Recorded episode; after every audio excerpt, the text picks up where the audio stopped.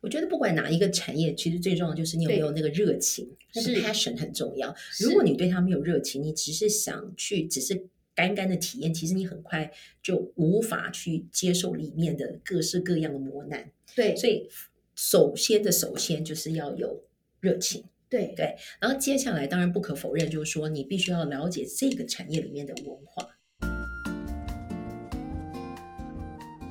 Hello，欢迎收听台版米兰达的《只感可废》，我是主持人 Shannon，用一杯咖啡的时间来聊聊职场和人生。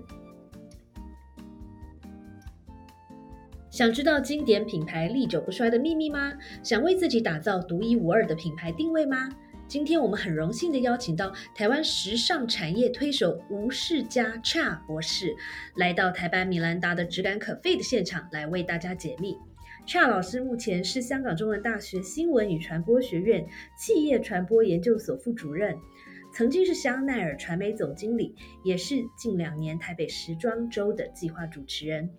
今天施佳老师带来了他的著作《向时尚品牌学风格行销：风格决定你是谁》。不出卖灵魂的二十七堂品牌行销课，以及非常珍贵的人生经验和时尚 know how。让今天的可费除了咖啡香之外，也多了时尚的质感。Hello，欢迎恰老师。嗨，主持人好，听众朋友大家好，我是 Cha。今天呢，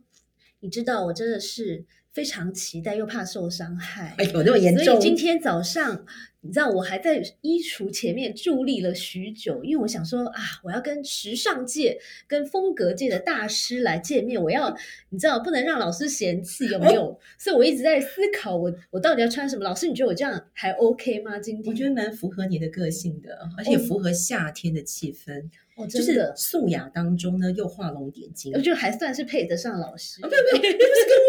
跟你配最重要。 OK，好，所以老师刚才点出了这个风格的一个定义是什么？待会儿再请老师来多跟我们聊一聊这个方面的讯息。但是 before 我们开始啊聊聊得更深入之前呢，先请老师来自我介绍一下好了。 好的，呃，谢谢主持人，也谢谢各位听众，呃，我是 Cha，你们呃，其实中文名字吴世佳，他 Cha 是最后一个字嘛，所对，以容易记。那我怎么介绍呢？对老外我就说那个跳舞的 Cha Cha Cha，哦，台语就是那个 Cha 北北。嗯啊， 都哼，是差，就是可是人没有很差。其实我想呃，简单的介绍就是说我真的是一个喜欢跨领域，然后不断斜杠人生的一个个性的人。对，所以呢，就是在了很多年的产业界工作之后呢，又转入到学学术界。可是呢，对于时尚界容呃一直不能忘情，嗯所以呢，虽然在学术界当中，但是还是在做非常多的跟时尚相关的一些推动，然后甚至可以把很多过去的经验把它变成文字，然后分享给有兴趣的朋友们。嗯，所以老师的经验，哎，其实人生真的非常丰富。首先，就像老师刚才讲的，老师之前呢待过这个精品产业，还有很多的很大的品牌，然后之后又转战学界，哎，我觉得还是一个蛮特别的一个经验的。曾经在汽车行业工作过，对，然后后来汽车行业完成之后，就去了美妆产业，嗯然后就有朋友就。取笑我，他说你下个该不会去做汽车美容了吧？ 你说一加一等于二的概念吗？对对对，然后后来就进到了这个精品产业， 是，所以是其实，产业的呃转换也是挺大的。嗯哼那在每一个领域当中，也都有很多的学习、成长跟挑战。那么这些东西后来，我觉得因缘机会转到学界之后，可以分享给学生，也也让课程里面多了一些更多的一些实例，可以跟他们告诉他们。好，那我我觉得啦，大家听到这边最好奇的一段，应该是老师在这个呃精品产业的经验。那因为我们大家都看过这个穿着 Prada 的恶魔啦，还有嗯很哼多是以这个呃时尚或是精品业为场景的一些电影，其实这挺迷人的。那我就很好奇，老师在这个，比如说您在担任香奈儿的传媒总经理的期间，应该是到处飞来飞去，也参加了很多世界各地呃知名的一些时尚秀。那呃有没有什么有趣的小故事可以跟我们分享的？其实有两场秀，我觉得我到嗯时至今日我都会印象深刻，也会 OK 很喜欢跟大家分享。一个是我在巴黎的大皇宫参加了一场秀嗯哼另外一场秀是我在台湾自己办的秀。 OK OK，好，那我们先讲在大皇宫那一次，那一次呢，最主要设计师他想要就是。提出一个地球暖化这个议题，然后呢，要让大家开始注意到这个很重要的这个环境的问题。对，所以呢，现场的整个的秀场当中呢，有两座大冰山嗯哼，是人造雪，然后呢堆积出来的，大概有三到六公尺高的冰好山。酷哦，非常酷。所以呢，那个 model 呢，其实是走在冰山融化的水当中，他们穿着还要再穿着一个那个像是保护的一个鞋套，然后在 OK 里面走秀的。 OK，所以呢，你会发觉到，就是说，呃。我们人坐在外头，但是呢，它有个非常非常大的一个宽很宽的一个池，然后冰山融化，然后呢，雪这个水，然后这个已经散在各个的地方，哦，所然以后就是猫走在在里头走走秀秀的同时，冰山也正在融化的概当念，然会融化呀对啊 OK，然后那一次为什么我印象深刻，是因为当时呢，巴黎的天气呢是零度，嗯零哼度。嗯哼，然后呢，通常人那么多聚集在皇大皇宫里头的秀对场，你应该温度会嗯上升，可是没有，因为人越多，然后呢，冰开始融化，所以呢，室内它就负三度，大家应所以该都你在蛮冷的，对负不对嗯三度的情况之下呢，穿了大衣，然后戴，你知道吗？所有的帽子、毛耳毛罩啊，耳罩哎什么么的都上场，嗯哦然后看那场秀。所以我觉得那个感受，我我想要表达是说，很多人就是说，现在因为都是在荧幕面前、嗯电脑面前、嗯看，比如直播，对不对？对可是呢，这种无感的体验，你只有在现场的人，你才可以感受到。你说冷到汗毛竖起来，嗯你如果没有在那个融冰雪融化的情况之下，你不会感受到的。嗯，除非你要自己拿一些冰块什么的，边看边冰敷一下， 为了感同身受这 样。对，所以呢，我觉得我觉得很很有趣的事情，我就是当我在写书的时候，回头过去想这一段过程的时候，其实那一场秀是在二零一零年的时候，你想想看，十二年前。 ，OK，那时候就提出说，大家对于地球暖化这件事情要有所认识。对，可是时至今日，好像现在大家才就是身临其境。比如说，现在欧洲每天超过四十度，对不对？所以大家才感受到地球暖化原来就在我旁边。可是那时候十年、十二年前的时候，你并没有这样感受。 OK，那所以呢，设计师把这样的一个讲这个概念拿出来的时候，他就把这这些的元素就放在在服装的设计上面。 OK，所以我觉得这是一个很很有意义，但是呢又让人家真的有无感体验的一场秀。是那场秀在里面就是两千多个观众，哇哦我，在然后那大个家里都头冷闭了，大家都冷逼了。对， OK，好 OK，那第二个呢，我要讲的分享是我自己在台湾做的大秀。嗯那这一场秀呢，我先讲一下，就是说我们的宾客有一千人，就两岸三地的呃媒体还有我们的客人有一千人。嗯然后后呢，工作人员有五百人。那你算一算，你 OK 告诉我，台湾有哪些地方室内可以容纳这么多人？啊，小巨蛋，小巨蛋那时候还没有好啊，哦，那还二零二零零六年的时候，呃，好好了没有不记得，但是没有在那里头。国父纪念馆吗？好，解密一下，嗯哼，我们选择了在机场飞机的停机棚里头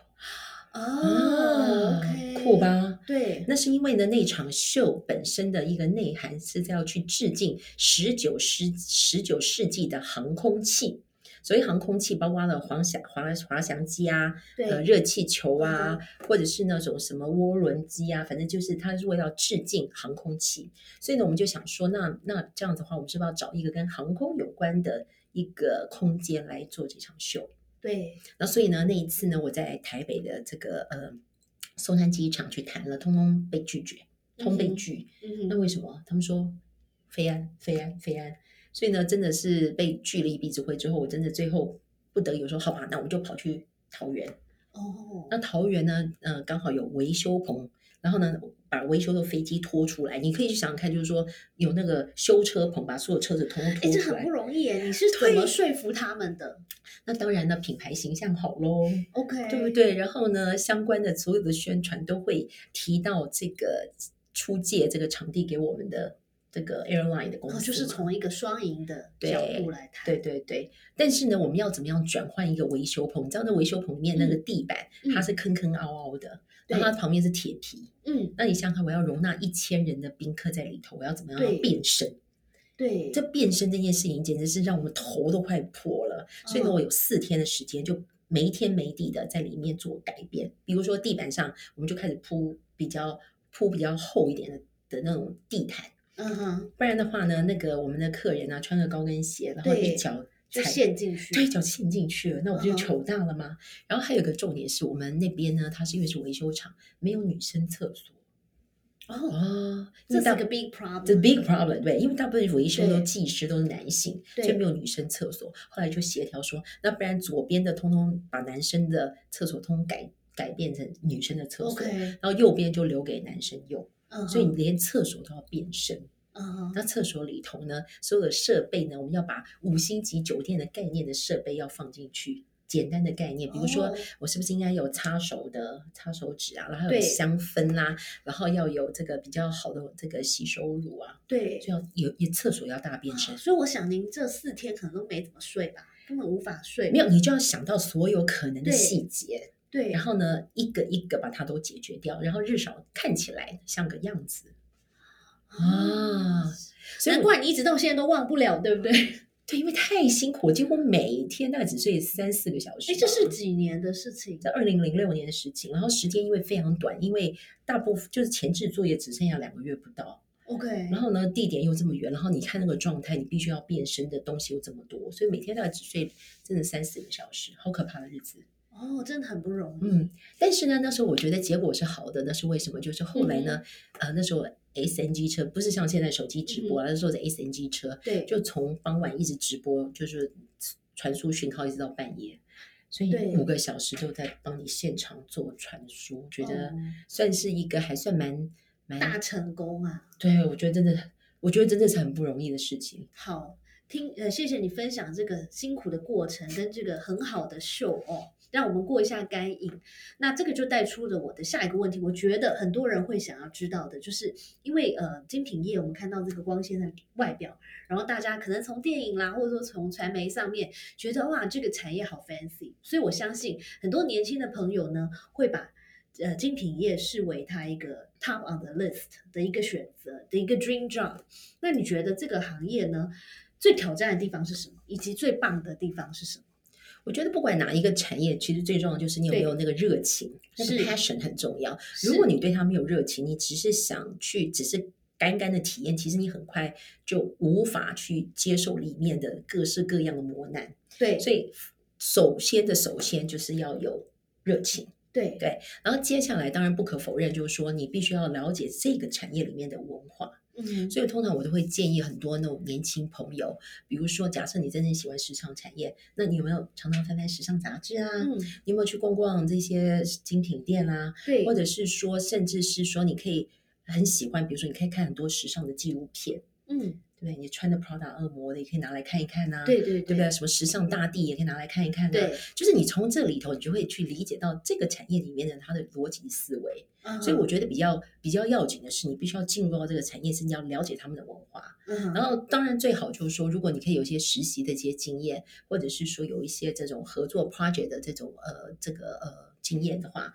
那进入到时尚产业就会比较适应。是，嗯但是这个产业我们看到的是光光鲜亮丽的外表，是不是也有很多很很挑战的地方？你觉得最挑战的地方是什么？如我如果我们来讲那个最最基础的对进对进入的工作的，我比如说我们的助理的工作进来的时候，你可以看到他们都穿的漂漂亮亮，可是我告诉对你，他常常都跪在地上在打包折衣服。哦哈然后呢，折折折还有打包很多那些配件的东西，然后每一个都要收的好好的。是，那每天他常常重复都要做这些事情，他不是有一个多么美丽的地方，他就是跪在地上要把这些嗯东西都收好，然后可能送出去，比如说送给艺人穿，或者送给杂志社拍照。然后呢，那这些东西每天都要盘点，哦，所以你会觉得他的工作其实没有你想象当中，就是啊，我每天都穿的美美的，然后去喝香槟。No，不是的。那其他时间呢要干嘛？你可能要在电脑面前，嗯开始呢做所有的记录，回所有的 email，然后回答所有人的相关的问题。对所以加班其实也是蛮常见的，尤其晚上啊、周末啊有活动的时候，都是在加班。所以换句话说，其实呃，虽虽然看起来很光鲜，对不对？可是嗯那可能只是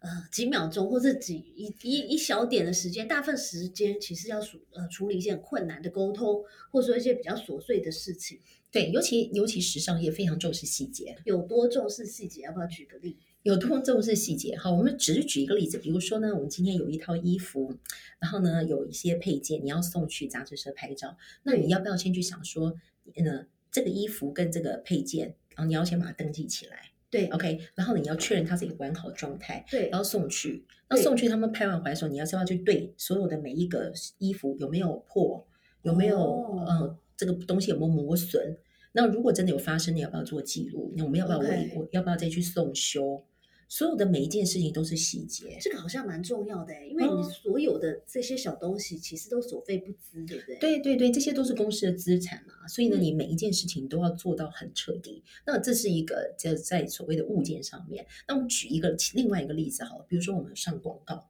对不对？像很多杂志上面的广告是很漂亮，嗯对不对？然后这些漂亮的广告，你知道吗？那个我们大家都知道，就是说呃要看 Pantone 要对色，对不对？要做色号。对对不对？你知道我们看那个打样可以看十遍二十遍，要把那个颜色跟那 Pantone 真的是几乎是没肉肉眼完全没有差异。啊你有一点点差异，我们就退；有一点差异，我们就退。所以呢，基本上时尚业就是一个极度磨人、极度苛求的一个。有，我有听过工同作事，呃，以前做这个时尚公关的同事，他说，其实光是呃，您刚刚讲的那一些东西都很重要。不过他举了一个例子，就是光是呃，比如说我们把产品放在一个桌子上，然后第一个桌子的桌桌子要长什么样子，对是不是配得上这个产品？然后还有就是桌布是什么样的质感，什么样的颜色，然后还有对就对是对光是对桌布平不平这件事对就对可以对搞很久。是对你不能，比如桌布上面也不可以有折痕，不可以有、哦不可以有不应该出现的颜色。那我刚刚不是有讲说我在那个停维修棚里面办那个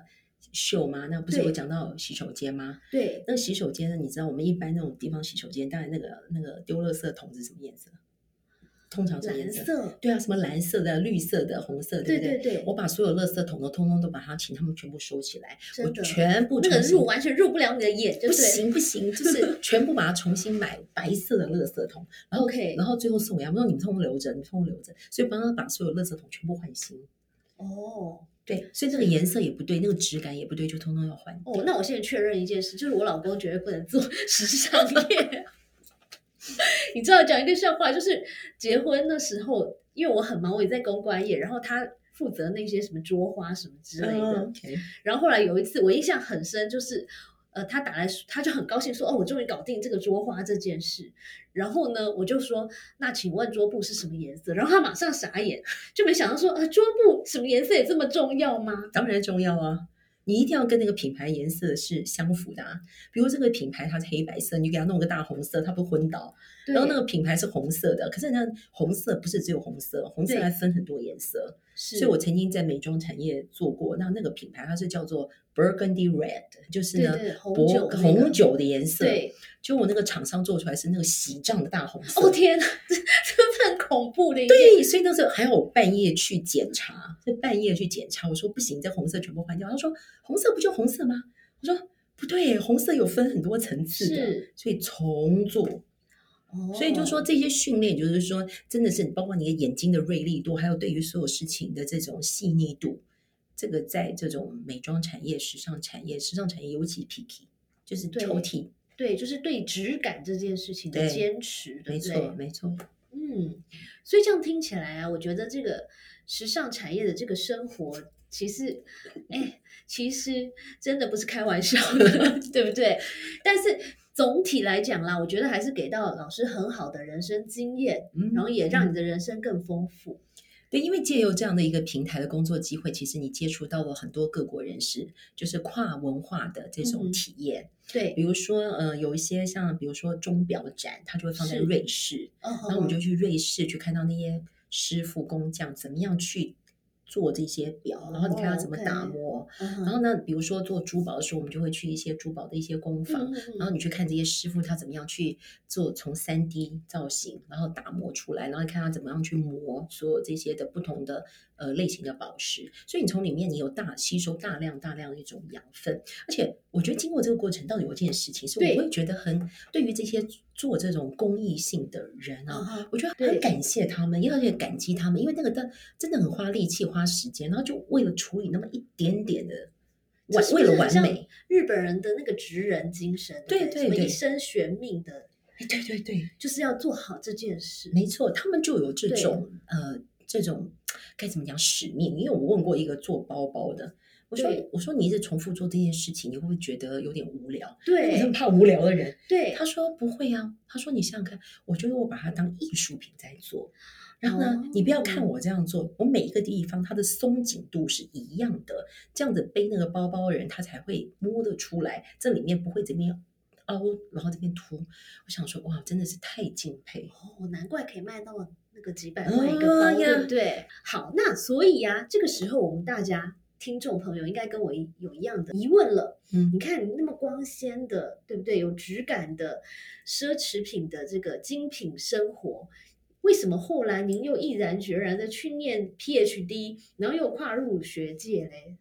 其实 PhD 是在进入这个光纤之前就做的事情。哦，这样子，对，嗯那为什么做那件事情是纯粹是个人的兴趣？也就是说，哇，你的兴趣好难哦。为什么别人的兴趣只是做做也园艺，然后那 个 shopping 一下，然后你的兴趣竟然是读书，而且一读就要读一个 PhD。我我觉得是这样子哦。嗯，我觉得就是因为可能以前读书读读不够，这是惩罚来着。你太谦虚了。真的真的，然后我我真的那时候我是好奇啊，我想嗯说 PhD 读读看是什么样子吧。 OK 所以真的是从一个呃好奇心开始出去的，可 OK，是好奇心出去之后，你就知道后面极度痛苦。对，然后那那但是呢，你一旦做了这个决定，我的个性就是这样，你做了这个决定，嗯好吧，咬着牙也把它做就是完。头已经洗下去了。对对，这你样再把它洗完吧，对不对对？对对自己有个交代喽。，对所以所以是在进精品之前就就是差不多就把这个 PhD 这个块部分都已经做完了。哦所以呢， OK 所以但但是你要知道，在业界工作，其实这我这个工作不需要 PhD 啊，所以对我我念完也没有呃怎么去跟大家去去谈这件事情，工作也不需要嘛，嗯哼工作要的就是你过去所有这些资历啊。 ，OK，所以你念完 PhD 之后又进了精品几年的时间精品做了七年的时间， ，OK，然后嗯又在怎么样一个机缘下又决定回到呃回去这个其实不是回去，因为这这这两件事情对我来讲好像是双轨在进行的。然后呢，它是在不呃不特定的时间点，某一这个轨道好像就上升一些些。然后另外一个轨道它可能就下降一些些。 OK 然后呢，那所以呢，后来是真的也是因缘际会，然后呢可以到香港去，因为老实说，我根本没有想到说要去香港的大学里面去做任教，因为嗯哼真没这样想过。可是好像很多事情你就是要顺势而为。对然后那个时间到了，然后我想说，好吧，那我好像也没做过这样的事情。我刚才不是说我就是喜欢，你知道吗？那种不停的跨界，然后不停的斜杠。对，对，那所以呢，那我想说，那吧，那我就再斜杠一次喽。嗯哼啊，所以呢，就因缘机会，然后就转转到去教职去了。哦，那我嗯可以问一下，你比较喜欢精品人生还是学界现在这种生活？哎，我觉得这是一个很好的问题。老老实说，我觉得我很喜欢精品的生活，嗯哼，但是我现在慢慢喜欢呃学术生活。嗯哼因为它是一个，它是一个有进程的关系。因为比如说这样讲好了，我们年纪都会每天长大，对吧？嗯哼精品呢，它会要消耗你非常大的能量。 ，OK，哦你每天白天工作完，你可能晚上可能还要出席某一个场合，每天这样生活，哦你觉得有多少人有多少体力？ 而且你对 always 都很美，对不对？对对对，你明明埋头苦干，在办公室已经蓬头垢面了，对赶快出去之前还要这样东弄西弄啊，想办法把它弄得像个人一样，然后出去，所以对那是有压力的。对对不对？好，那那当然就是说进到学界之后，学界压力也是很大的。可是是呢，学界压力是你自己可以关着门，你埋头苦干的。对，那而姐且那时候你还可以穿的很邋遢，对不对？我我不想穿很邋遢，至少我穿的是舒服的， 对，因为我不想让自己邋遢，因为让自己邋遢就是有可以时比较候放松。对我觉得比较放松，那我就可以专注是在脑子里面的事情。嗯哼，对，那那这是有个，这是需要转换的，所以那在那个有其实有前面有几年时间，其实我觉得蛮痛苦的。嗯哼，是因为你的脑子好像原来是都在某一旁、某一边，嗯然后你要 shift 到另外一边，你你要怎么拉过来？所以我在那一段时间，我就觉得有点拉扯。我到底用的现在是我在实物的脑，还是在用学术的脑？我有点、嗯我有点转不过来。嗯嗯然后呢，嗯，我就是那个拉锯过了有一段时间，后来我刚好碰到有一个教授，嗯，然后我就跟他讨论这件事情，他就说这是什么问题啊？这不是问题啊，嗯哼，我说啊，你觉得不是问题？他说，那你在做学术的时候，你就换成学术聊就好了嘛。然后呢，你在做那个食物的时候，你就换学术聊。我说，哎，讲的好容易哦，对，对不对？就别人讲都很容易，可是事实上对讲的也是对的。是，那所以呢，我就慢慢练习，练习，练习，到后来我就开始比较可以 enjoy。嗯哼，所以你说喜欢什么？我觉得我很喜欢在精品生活，因为它让我眼睛可以非常开阔。，对，然后学术生活它让我体会到另外一种比较沉静，然后可以做很多思考的呃这样的一个反刍的一个过程。所以我觉得书就是在那种情况之下才能写得出来。真的，我如果还在拼命每天工作十个钟头、十二个钟头，我根本不可能写出来。对，嗯对，真的，就像我跟老师有一个共同点，就是我们都是在防疫隔离期间写完我们的书，因为就像你说的，真的要静下来，然后有时候还要就是保持在一个孤独的，对就是独立的状态。闭关状态，对对对对那我觉得对隔离就像闭关状态。我自己还蛮 enjoy 隔离的啦，对的，但是我我已经隔离八次了，我又接下来隔离第九次了。很好。我们会期待你的第二本书，第二本书应该也快要出来了。谢谢收听今天的 Podcast，希望你喜欢今天的这杯咖啡。我们的节目名称是台版米兰达的质感可废，欢迎订阅我们的频道，分享你的想法，也可以追踪我的粉丝专业台版米兰达的创业笔记。我们下次见喽，拜拜。